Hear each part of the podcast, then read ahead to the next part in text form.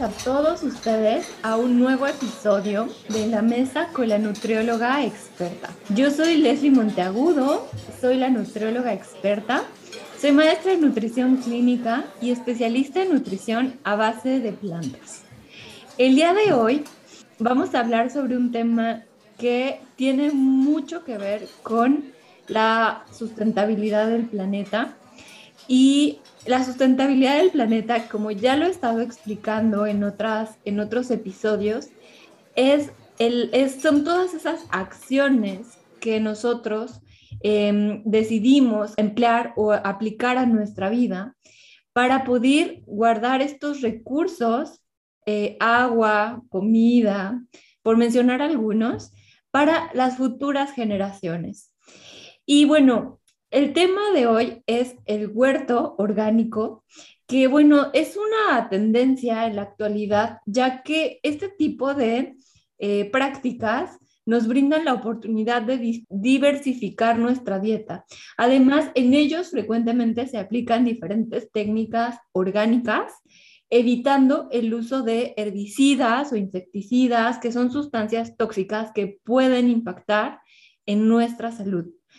Es por eso que me gustaría presentarles a nuestra invitada de hoy. Ella es Carmen Mejía. Carmen es ingeniero industrial por el Instituto Tecnológico de Toluca y es empresaria. Fundó el proyecto Veggie Invernaderos, del cual es parte y se encargan de producir alimentos verdes gourmet como la arúgula, colquel, espinaca, baby y flores comestibles.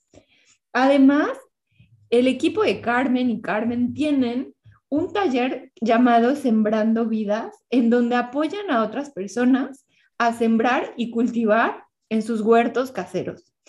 Carmen, te doy la bienvenida a este espacio. Te agradezco infinitamente el que hayas aceptado esta invitación a charlar hoy en la mesa con la nutróloga experta para que nos cuentes más sobre este tema tan interesante y que es realmente una tendencia. Como yo ya lo decía, ya te presenté, pero me gustaría que nos hablaras más sobre ti, sobre tu trayectoria profesional y cómo es que surgió Bella Invernaderos. Hola Leslie, buenos días, muchísimas gracias por el espacio.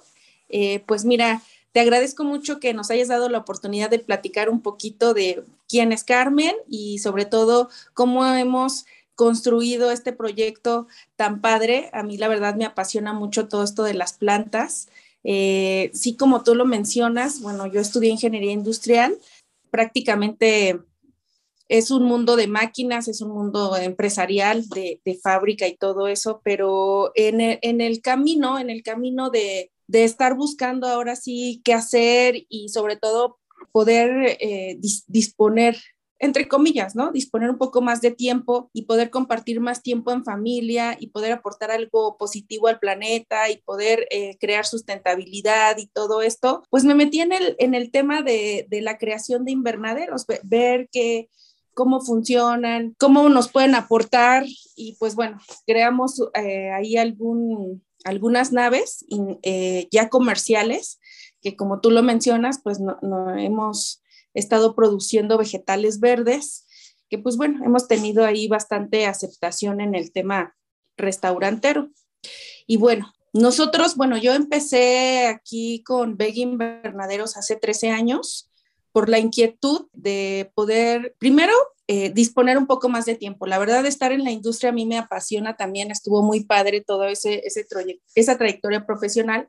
Sin embargo, yo ya era mamá y yo quería estar más tiempo con mis hijos, estar como más disponible y todo, sin dejar de, sin dejar de percibir, sin dejar de aportar, sin dejar de crecer profesionalmente. Entonces, eh, hubo ahí una oportunidad y este y empecé empecé a investigar un poco más sobre los invernaderos sobre cómo se cultiva etcétera etcétera y llegamos a la producción de estas de estos vegetales verdes Y bueno, hasta ahorita llevamos 13 años, la verdad, una aceptación bastante buena, hemos crecido bastante este, este año 2021, creo que ha sido uno de los mejores años de Beggy. Se pudieron, ahora sí que con la pandemia se pudieron observar varios, panoramas, varios canales de distribución que no habíamos visto también, entonces pudimos, pudimos crecer, crecer y pues bueno, ¿qué sucede cuando se viene la pandemia con, con Beggy?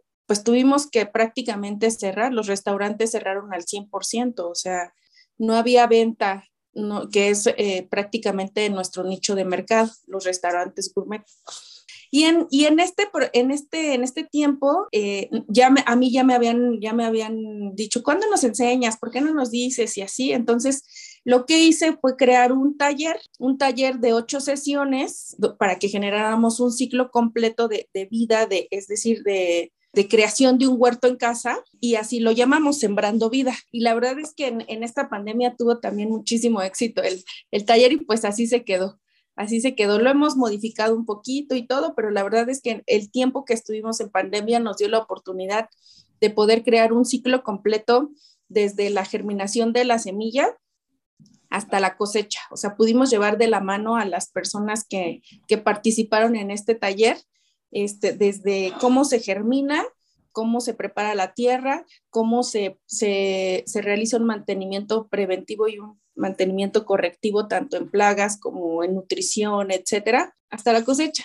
Y la verdad es que lo estos bloques los hicimos este, pensando precisamente en que todos estábamos en casa, en que todos teníamos que quedarnos en casa y que además podríamos empezar a, aprender a cultivar nuestros propios alimentos, que si nosotros eh, nos eh, vamos un poquito a, a, tener una introspección en este tema, nos damos cuenta que realmente es muy fácil, o sea, nosotros podemos crear sustentabilidad dentro de casa, o sea, reciclando, creando compostas, consumiendo nuestros propios alimentos, además, además de que podemos aprender a cultivar orgánico, que es que es un impacto que, va a tener en nuestra salud y también un impacto que va a tener en el planeta. En general, era, el objetivo era ese, crear sustentabilidad, o sea, saber que podemos sobrevivir cultivando, perdón, nuestros propios alimentos. Así fue como surgió Leslie. Qué interesante, Carmen, y la verdad qué bonito que me cuentas de un proyecto que ha crecido durante todos estos años, que te ha llevado mucho tiempo, ¿no? Y sobre todo, ¿cómo pudiste darle la vuelta a esta parte de la pandemia, que muchos negocios tuvieron que hacerlo y creaste este taller que me parece muy interesante y que bueno, más adelante me encantaría que nos cuentes los detalles. Tengo aquí unas preguntitas para ti y me gustaría que nos compartieras a mi comunidad de a mí, tú que tienes ya esta experiencia de montar un huerto en casa, de saber todo lo que implica esta logística, desde tener los materiales adecuados hasta hasta tener las técnicas para poder sembrar y cultivar. Eh, ¿Podrías explicarnos así, con, un poquito más de detalle, qué es lo que se necesita para tener un huerto en casa? ¿Qué es lo básico, básico que necesitamos? Mira, primero, eh, lo más importante es, es crear la inquietud de querer hacerlo, ¿no? Lo demás lo podemos tener en casa. Número uno, es eh, identificar el espacio donde nosotros vamos a tener, vamos a querer adaptar al huerto.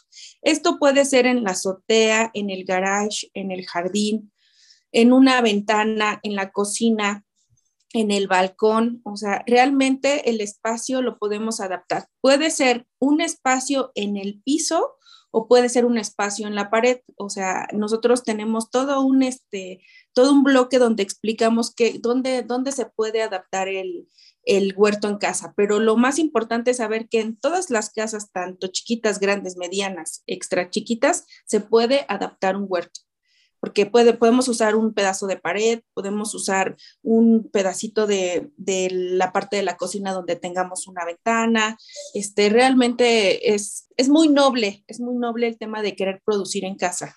Eh, claro, vamos a ir adaptando, se pueden ir adaptando de acuerdo a, las características del clima, las características de, la casa, cuál sería el, mejor lugar para tener un espacio en casa, pero se puede en un metro cuadrado y está grande, ¿eh? o sea, realmente para cuatro integrantes de la familia podemos ahí en un metro cuadrado tener distintas variedades de cultivo. Interesante, y eso es cierto, a mí me consta porque acá en París, donde vivo, pues los departamentos son muy pequeños. Y es muy cierto que aprovechan mucho los espacios. Y aquí nosotros tenemos un espacio de tierra de menos de un metro cuadrado en donde sembramos algunos alimentos y aprovechamos esa tierra que está ahí en ese, en ese pedacito. Entonces, creo que sí es, es, es muy bonito lo que nos comentas, creo que se puede adaptar a todos los hogares e incluso puede ser en una maceta, ¿no? O sea, comenzar en claro.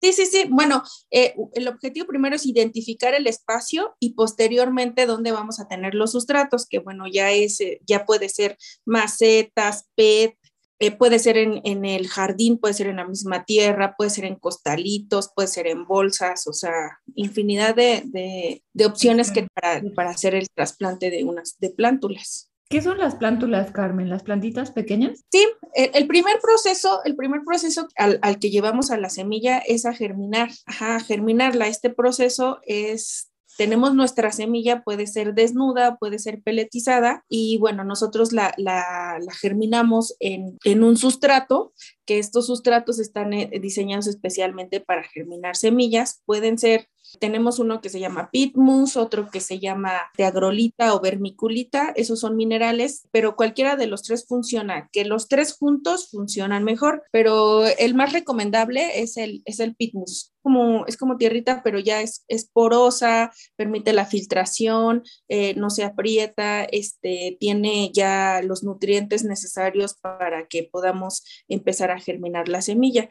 Y la semilla, una vez que la, la depositamos en, en el pitmus, nosotros este, la regamos con agua y en una semana tiene que empezar el brote. Después de esa semana, nosotros vamos a empezar a aplicar enraizadores para que eh, nuestra semilla empiece a generar una raíz buena y en, un promedio de, tres y cuatro semanas nosotros ya tengamos una plántula. Es, son los, primeros estadías de la semilla ya en flor, o sea, bueno, ya, en, ya con sus cuatro o cinco hojitas. Ya tiene tallo, ya tiene hojas, ya tiene raíz. Entonces ya la sacamos de nuestra charola germinadora y ya está lista para trasplantarse. Bueno, aquí me voy a confesar que yo soy de las que mata plantas.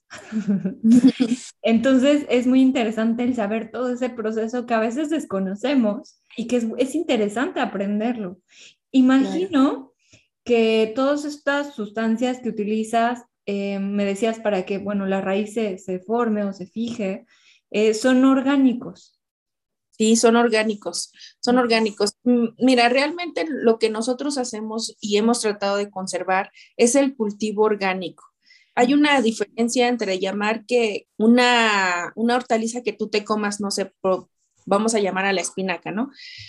Que normalmente vienen etiquetadas como productos orgánicos. Sin embargo, para que pueda decir un producto que es orgánico, tiene que tener ciertas certificaciones que avalen que precisamente el cultivo ha sido orgánico. Y para esto se hacen ciertos estudios de, la tierra y de, de, sus alrededores que no, o sea, realmente que sean este, tierras vírgenes, ¿no? Y para eso en la actualidad pues es un poco complicado. Sin embargo, sí se puede mantener un cultivo orgánico. ¿Eso qué quiere decir? Que en el momento que nosotros vamos a empezar a cultivar eso, esa tierra o, esos sustratos, no vamos a aplicar ningún tipo de pesticidas ni ningún tipo de producto químico, sino vamos a tratar de que sea totalmente este, natural. Eh, a eso se le llama, perdón, cultivar orgánico.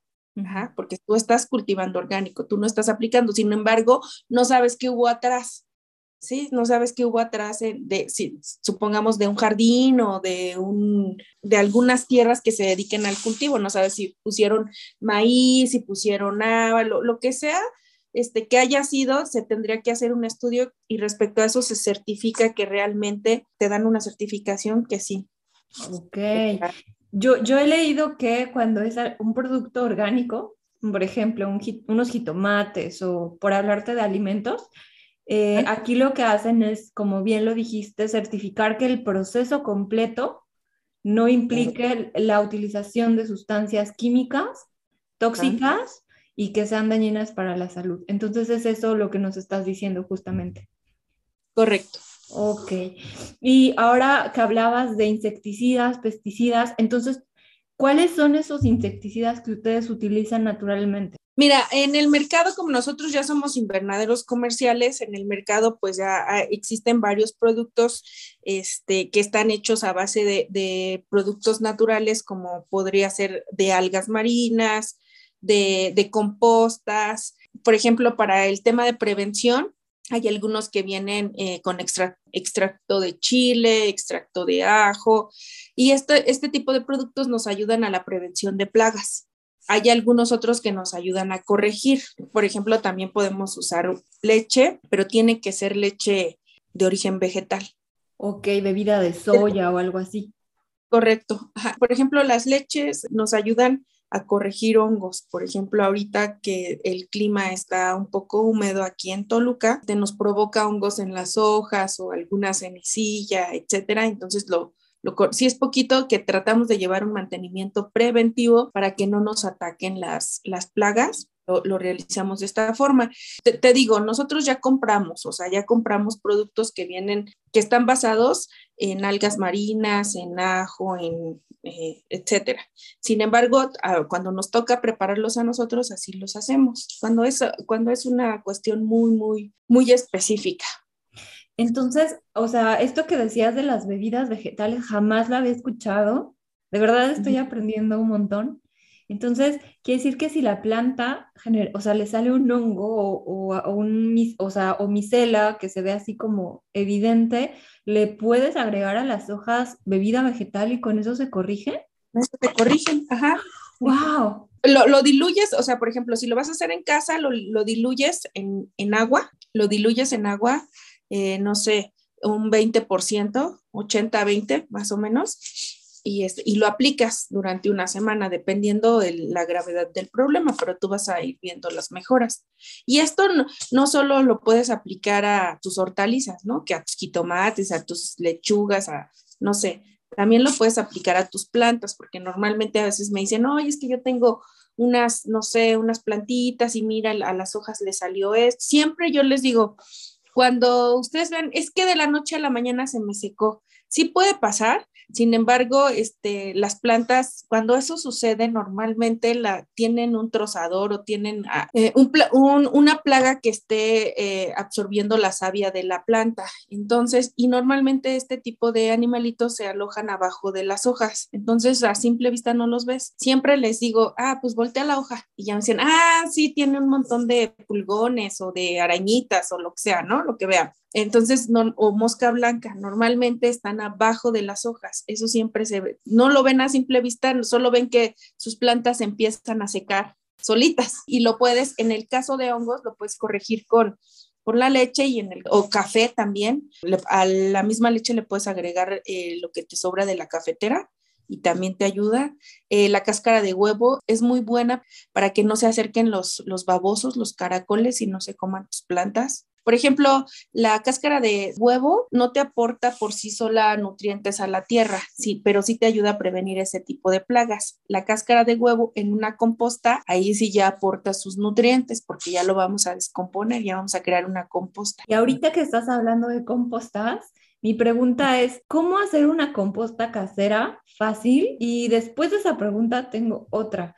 ¿Por qué, cómo podemos hacer que esa composta que hicimos nos pueda como, pues servir, ¿no? Para otras cosas, porque luego a mí me pasa que hago la composta, pero es muchísima para el espacio de tierra que tengo. Entonces no puedo estar haciendo composta cada semana como a mí me gustaría, porque no tengo cómo, cómo utilizarla. Claro, la puedes utilizar en tus plantas, en, en, la, en, las macetas de tus plantas, también la puedes regalar. Eh, mira, es muy fácil hacer una composta casera. Ustedes van a separar su basura, la basura orgánica eh, de una semana, no sé cuántos vegetales y todos, no sé cuánto pudiera. ¿Tú vives sola, Leslie? En pareja. Y nos ah, sale como una bolsita pequeña de un bote cada semana. Chiquito, a lo mejor deben ser como no sé, que le quepan unos tres kilos. Ah, perfecto. Mira, con esa vamos a tener una composta como de tres semanas para que puedas tener una, una composta como abundante, porque también merma, merma mucho. Entonces, vas a poner una cama de tu, en un, en un huacal, ¿sí saben qué es un huacal? Si no, hay que explicarlo porque no, aquí nos escuchan de México, de Estados Unidos, pero también de España. Entonces, para quienes no sepan, un huacal, en México le decimos a esas cajas de madera donde transportan la verdura. Es correcto. Entonces, en un huacal vamos a poner una bolsa de plástico negra para que no se salgan los líquidos, ¿no? La forramos. Entonces, vamos a poner una cama de basura orgánica. Esta basura no debe llevar ningún desecho de origen animal, ni pescado, ni leche, este, solo cáscaras de plátano, de verduras, de vegetales. Tampoco, por ejemplo, si, si hacen una sopa y le sobra el jitomate, si combinamos este tipo de, de sustancias, la composta huele mal. Entonces, una composta normalmente bien hecha no huele mal, no genera gases. Entonces, ponemos una cama de basura orgánica y agregamos eh, hojas secas, si pueden recolectar hojas secas, ahí de árboles o de plantas. También podemos agregar una capa o un poquito de ceniza de madera natural. O sea, es decir, igual la madera no, tiene, no tuvo que haber sido tratada, puede ser la de su chimenea, si aprovechan la ceniza de la leña. Esa leña, pues normalmente es madera, es madera virgen, es madera natural. Entonces, esa ceniza nos sirve para la composta. También podemos poner estiércol, este, materia orgánica puede ser de vaca, de borrego, de caballo. También podemos agregar los conos de los huevos. Bueno, puede ser, eh, tiene que ser cartón también. Este cartón normalmente no es tratado, es natural. Entonces el cartón puede ser de los conos de los huevos, que de los que vienen así. Aquí en México viene una caja de bachoco y, este, y vienen los, los conitos. Esos conos nos sirven o también nos sirven eh, los del papel higiénico. Los rollitos de cartón, ponemos una capa de cartón, una capa de cartón. Pues este, la idea es que ese cartón no esté tratado. También puede ser de una caja, pero este, la caja no tendría que traer las letritas y así, este, para que, para que no, no contaminemos este, nuestra composta. Y al final, le podemos volver a poner nuevamente otra cama de basura orgánica. Entonces así ya tenemos como un sándwich, ¿no? Como una lasaña. Ándale, como una lasaña. Entonces nosotros... Qué interesante, Carmen. Yo no sabía que podías usar cartón en una composta. Sí, sí, sí, puedes usar cartón en la composta. Ah, también puedes usar cáscara de huevo. Bueno, ese ya viene en tu basura orgánica, ¿no? Pero entonces, ya que tenemos la lasaña de toda nuestra, en nuestro guacalito, eh, vamos con la bolsa de basura, vamos a cerrarla, sin jaretitas y nada. O sea, la, cerramos, le hacemos un nudito y la dejamos dos días así. Al tercer día, nosotros agregamos a ese guacalito, si se llenó, le vamos a agregar cuatro litros de agua. Ajá, le vamos a hacer como hoyitos con un palito y le agregamos este, 4 litros de agua. La dejan ahí 30 días aproximadamente y solito se va a descomponer ese, solito vamos a crear ahí una, una composta. Es importante para que al momento que nosotros volvamos a abrir la composta, a la hora que nosotros vamos a poner las camas de, de materia orgánica, yo les recomiendo que la trituren, no que, no que la hagan en la licuadora, ¿no? Sino que traten de ponerlo más en, en pedacitos lo más pequeños que se puedan para el momento en el que nosotros destapemos nuestra composta no nos queden como pedazos muy grandes sino sí, sí tenga como una consistencia de tierrita. Ah, me faltó algo importantísimo. Le tenemos que poner una capa de tierra, de monte, o una de la que usan de las macetas, de esa negra, le ponen una capa de tierra. Carmen, me estoy dando cuenta, tengo una revelación, la composta que yo he hecho está mal hecha.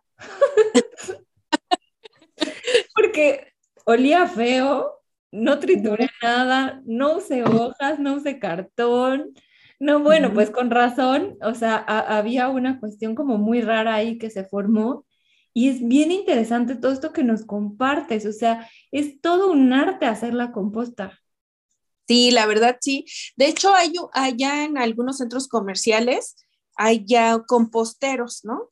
Que digo, lo son caros, la verdad se me hacen este, muy caros, Y la única diferencia es que, bueno, eh, es que esa, ese compostero pues, le puedes dar vueltas en el, en el transcurso de estos 30 días, pero no hace la diferencia en la descomposición. Eso, yo los he visto, son negros, es muy importante que sean negros, por eso es la bolsa negra, porque necesitamos que, que tenga una refracción de, de la temperatura del sol para que nos ayude a la descomposición. E, este guacalito es súper económico, lo podemos hacer en la casa con una bolsa de basura, con la basura orgánica y todo lo demás pues lo encontramos gratis, ¿no? O sea, la tierra, las hojas, la, la ceniza, eh, los conos. Pero esta composta se debe dejar al exterior, no al interior de la casa. Exterior, sí al exterior, al exterior porque tenemos que tener eh, que el sol de directamente a la caja. Y protegerla de la lluvia, supongo. Y protegerla de la lluvia, no pasa nada, no, como la bolsa está cerrada, no pasa absolutamente nada. Ok.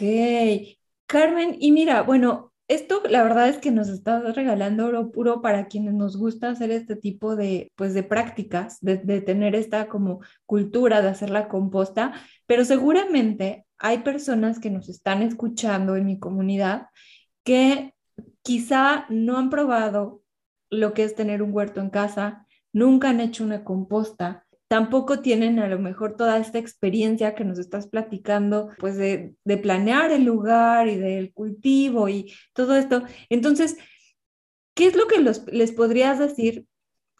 ¿Qué bondades tiene tener un huerto orgánico? ¿Qué ventajas tiene? O sea, para que queden realmente convencidos de que, de que es una buena práctica.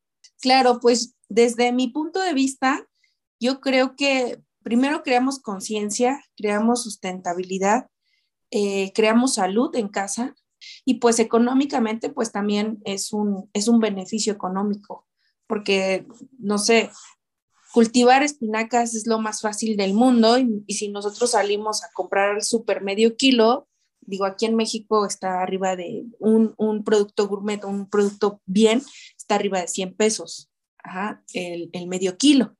El kilo, 250 pesos, ¿no? Los pimientos morrones también no son, no son económicos, eso los podemos tener en casa, los chiles, los jitomates, las cebollas, los ajos. Los ajos no son hortalizas, son bulbos. También les comparto cómo cultivar papas y cómo cultivar ajos, que son bulbos. Es otro, es, es muy fácil hacerlo, la verdad es súper fácil. Y, o sea, sus ajos los pueden hacer en casa sin problema. O sea, ¿cómo haces una sopa, no? Ajo, cebolla, este, las espinacas, pimientos, jitomates, lechugas de diferentes variedades para una exquisita ensalada. Pueden tener sangrías, pueden tener orejonas, pueden tener italianas, hojas de roble, lo que ustedes quieran. Albahaca también, kale, este, la col también, eh, no, bueno, pues es que la colmorada realmente es muy amplio. Eh, lo, que sí, por ejemplo, no podrían, eh, es otro tipo de cultivo, es por ejemplo los espárragos, eso es otra cosa. Eso sí es otro, otro tema totalmente diferente. Se cultivan de una forma muy peculiar, pero también lo podrían hacer, pero es como un poquito más complicado. Pero, por ejemplo, los espárragos, los, los portobelos, también este, los champiñones y todo eso, pero las setas también se podrían cultivar en el tema de hongos, ¿no? Y así, o sea, si yo les doy una lista de opciones de lo que pueden tener en su huerto. En el tema también de, de empezar a enseñar a nuestros hijos a este tema, por ejemplo, nosotros en casa tenemos nuestro huerto en casa, en casa, adicional al negocio, tenemos nuestro huerto y siempre estamos, vamos a desenhiervar, vamos a, vamos a nutrir, vamos, entonces todos, o vamos a sacar las papas. Entonces también en el tema de, poder eh, crear unidad y un equipo y estar cuidando algo adicional de que cuidamos al perrito, ya sabes que hay que, hay que vacunarlo, hay que bañarlo, y, y adicional también cuidar el huerto porque lleva tiempo, lleva cuidados, convivencia con la familia. Y te permite tener algo, mayor contacto con, con tus alimentos, con la naturaleza misma, que yo creo que este contacto que hemos perdido, ¿no? Las personas que vivimos en las, en las ciudades cosmopolitas, ¿no? O que vivimos en ciudades grandes, eh, perdemos este contacto con la naturaleza porque no hay parques, son muy pequeños. En México hay muy pocas áreas verdes, ¿no? O sea, parques como en otros países, ¿no? O sea, que son mucho más ecológicos como Canadá o, o que tienen como que esta, esta apertura, ¿no? Pero creo que es, es una forma muy importante de conexión. ¿Qué opinas? Sí, sí, sí, o sea, estar, por ejemplo, yo lo veo, bueno, aquí que mis hijos eh, han estado mucho ya en contacto con, con la tierra, ¿no? Por, porque estamos en, en, el invernadero, o sea, ellos meten la mano y si sale una lombricita y si sale una arañita, no pasa nada, ¿no? Ver que es parte de, de nuestra madre tierra, es parte de que nos o sea, no, lo que nos da, lo que nos proporciona. O sea, el planeta está diseñado para ser sustentable. O sea, realmente si tuviéramos esa conciencia de que es, un planeta tan inteligente y tan bondadoso que nos da de comer, nos da de comer, nos alimenta, nos da agua, nos, o sea, tú, es increíble lo que tú le pones a la tierra y lo que sale de la tierra. O sea, es algo que es indescriptible. cuando reflexionas este tipo de, esto que estás diciendo, me llega a la mente como el planeta en la región donde tú te encuentres te da los alimentos que necesitas para esa temporada del año. O sea, en invierno hay cítricos porque tienen estos nutrimentos que necesitamos para, pues como antioxidantes, para prevenir em, enfermedades respiratorias. Entonces, e, es esta naturaleza misma de lo que te da la tierra. Y, esta parte que mencionas de la sustentabilidad, me gustaría añadir que creo que nos permite tener este, este, huerto que tenemos en casa, nos permite consumir local. Y eso es algo muy importante, porque a veces estamos comprando en el súper alimentos que traen desde el otro lado del mundo, que salen súper caros, porque los, el transporte, tú sabes muy bien esto por la logística, ¿no? Que implica el traer un alimento de otro país que está en otro continente, del otro lado del mundo, y que, y que finalmente, además del costo, o sea, estamos eh, promoviendo que se sigan cultivando y que se sigan enviando a otros países cuando podríamos hacer lo mismo desde nuestra casa en un pedazo de tierra, consumiendo los alimentos que nos puede dar eh, la tierra en ese momento.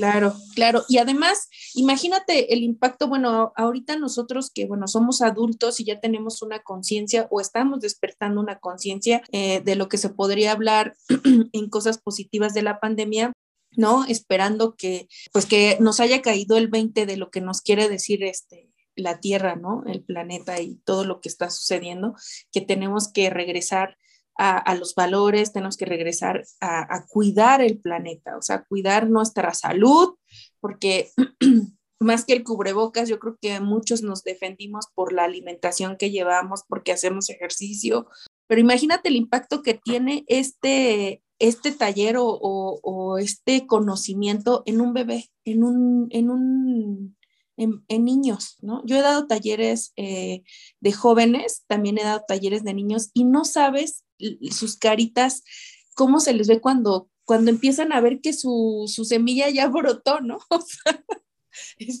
cuando ellos le ponen su agüita y todo, y cuando, ¡ay, ya, es que ya nació! O sea, ¿sabes? Entonces, e, ese impacto, pues es el, es el como el objetivo que, a lo que se quiere llegar. A mí me decían, es que es tiempo para ti, ¿no? Es tiempo, este, yo, yo descubrí todas estas cosas en este tiempo de pandemia. Sí, sí es tiempo para mí estar, no sé, pidiendo poder dar estos talleres en kinder, en, la primaria y todo, porque, eh, o, sea, son personas muy, pues, nobles, lindas, ¿no? Sí es tiempo para mí, pero también yo creo que es, este, o sea, no, uno tiene que dar lo que sabe, ¿no? Y lo que, y a mí me encanta, me encanta que, cada vez, por ejemplo, sean más, más personas que se interesen en este tipo de proyectos. Carmen, de verdad qué bonito lo que nos acabas de compartir, porque es importante que, que sensibilicemos a, a, los niños desde pequeños con estas prácticas. Y bueno, de tus talleres, cuéntanos cómo es que son. ¿Son en línea? ¿Son en, o sea, explicas teoría, práctica? O son, conmigo son en línea, porque todo ahorita es en línea. Pero si no, o sea, eh, les, les envías material a casa. ¿Cómo está organizado? Cuéntanos un poco más. Claro que sí. Mira, el taller, obviamente, en México, se podría decir, lo manejamos con un kit básico de germinación que viene totalmente con todos los materiales que tú ocupas, eh, que vas a ocupar en estas etapas de desarrollo del, del cultivo. Viene con sus charolas germinadoras, viene con su kit de semillas, con sus tres sustratos, con algunos implementos que vamos a utilizar, viene este, nutrientes, el enraizador, el, eh, para los plaguicidas, etc. Entonces el kit viene muy completo.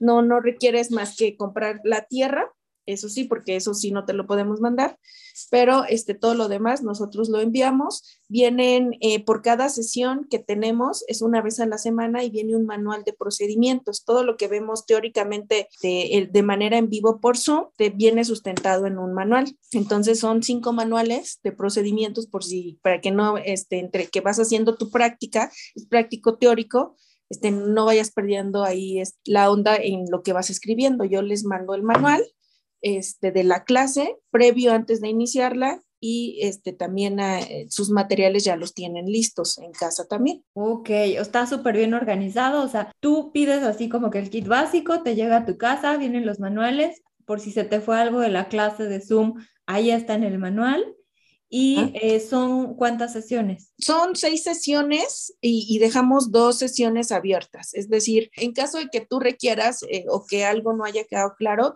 este, podemos tener una sesión más. Puede ser en grupo, puede ser personalizada.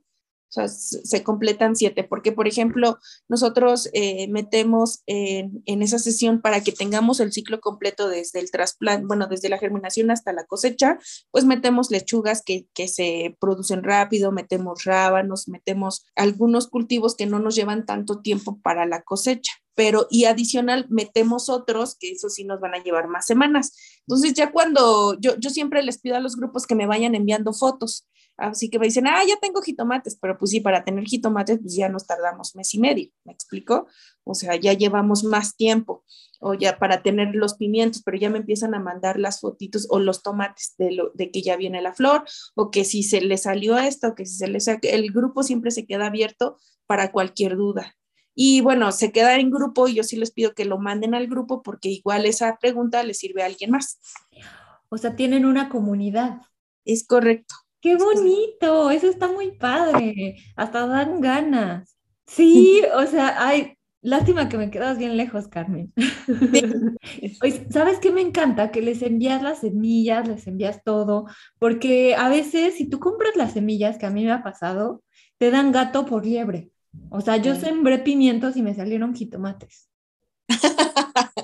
Sí, sí, a mí apenas eso también me pasó, eh, no, no tiene mucho, pero sí, eh, bueno, hay algunos lugares, nosotros manejamos ITSCO, que es una empresa americana, es, es buenísima, está certificada, pero bueno, para cultivo en casa hay muchas opciones. Por ejemplo, a mí me mandaron no hace mucho algunas de Suiza, algunos, algunas muestras de Suiza, y mira que germinaron perfectamente. Entonces yo creo que ustedes están también en un país donde hay, hay mucha calidad. Pero entonces supongo que también las semillas que envías son, depende de la temporalidad, porque pues no se da todo, todo el año, ¿o, o sí? Eh, mira, ahí depende, va a depender mucho, mucho, mucho, este, por ejemplo, allá neva, ¿no? Sí. entonces, en, tiempo de invierno y que esté nevando, si no tenemos un lugar protegido, es decir, con plástico de invernadero, este, o un garage cerrado, un domo, este sí va a ser complicado que se nos den los, que se nos dé el cultivo. Tendría que ser primavera, o sea, tendríamos que esperar a la temporada de primavera si lo vamos a hacer a cielo abierto. Pero si tenemos un espacio cerrado donde tengamos este que nos dé la luz, que nos dé la luz del sol por lo menos dos horas al día, con eso lo hacemos. Y esa es la gran bondad también de, de, tener espacios cerrados. Entonces, pues bueno, considérenlo. Este taller es para niños y adultos, ¿verdad, Carmen? Adultos, este, personas de la tercera edad, no tenemos ningún problema. O sea, quien, quien guste está abierto para todos los integrantes de la familia. Carmen, y si alguien te quiere contactar para tomar tu taller, ¿cómo te pueden encontrar? Mire, eh, este, eh, la página se llama Beggy Invernaderos, pero también puedo dejar mi teléfono, mi correo electrónico. El correo electrónico es beggyinvernaderos.outlook.es. Ese es mi, mi correo electrónico. Y mi teléfono es 7225 722082.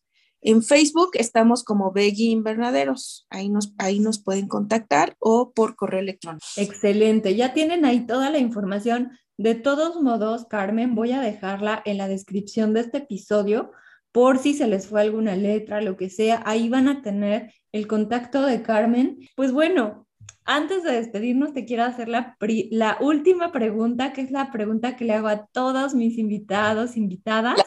Y es sorpresa. Lista, estoy lista. Cuéntame, por favor, ¿cuál es tu platillo mexicano favorito? Mi platillo mexicano favorito, los chiles en nogada. Y ahorita es temporada. Es temporada de chiles en nogada. Sí, es mi, mi, platillo mexicano favorito. Bueno, aunque yo te podría decir que tengo varios platillos mexicanos favoritos. Mi mamá también hace unos pambazos deliciosos, o sea, de mole verde. Ay, no, bueno, una delicia. Las quesadillas de setas, o sea, no, no, delicioso, delicioso también. Siempre salgo cuando hago esta pregunta. Sí, justamente ahorita pues acaba de pasar el, el mes patrio, el 15 de septiembre, pues la familia se reúne y todo el mundo trae este, cosas mexicanas. Creo que ahí, ahí este, también tuvimos pozole, elotes, esquites, enchiladas, pambazos, no, delicioso, todo delicioso. ¿Y llevaste algo con los ingredientes de tu huerto? Sí, este, pues mira, la verdad es que ah, en comida mexicana no se lleva mucho, lo que sí es que les encanta mucho una ensalada que yo preparo que no tiene nada que ver con la comida mexicana, pero este, a, la familia le gusta y yo la preparo normalmente siempre, ya sea en cualquier reunión, siempre les hago su ensalada. Su ensalada lleva espinaca, lleva arúgula, lleva kale, este, lleva mm, queso de cabra, lleva frutos rojos, lleva pera asada. Ajá, qué rico. Pera asada, este, algunos eh, semillas caramelizadas, muy poquito caramelizadas, y un aderezo de, de miel con mostaza. Pues Carmen, eh, de verdad que fue un gustazo platicar contigo. Aprendí mucho de esta charla y yo espero que todas las personas que estén escuchando este episodio hayan tomado nota de todo lo que nos compartiste. De todos modos, si se quieren dejar acompañar por Carmen, ya tienen sus datos. Y pues bueno, hemos llegado al final. Te agradezco nuevamente que hayas, que hayas estado en este espacio el día de hoy. Y pues bueno, eso es todo. Solo me queda decirles, nos vemos y hasta la próxima.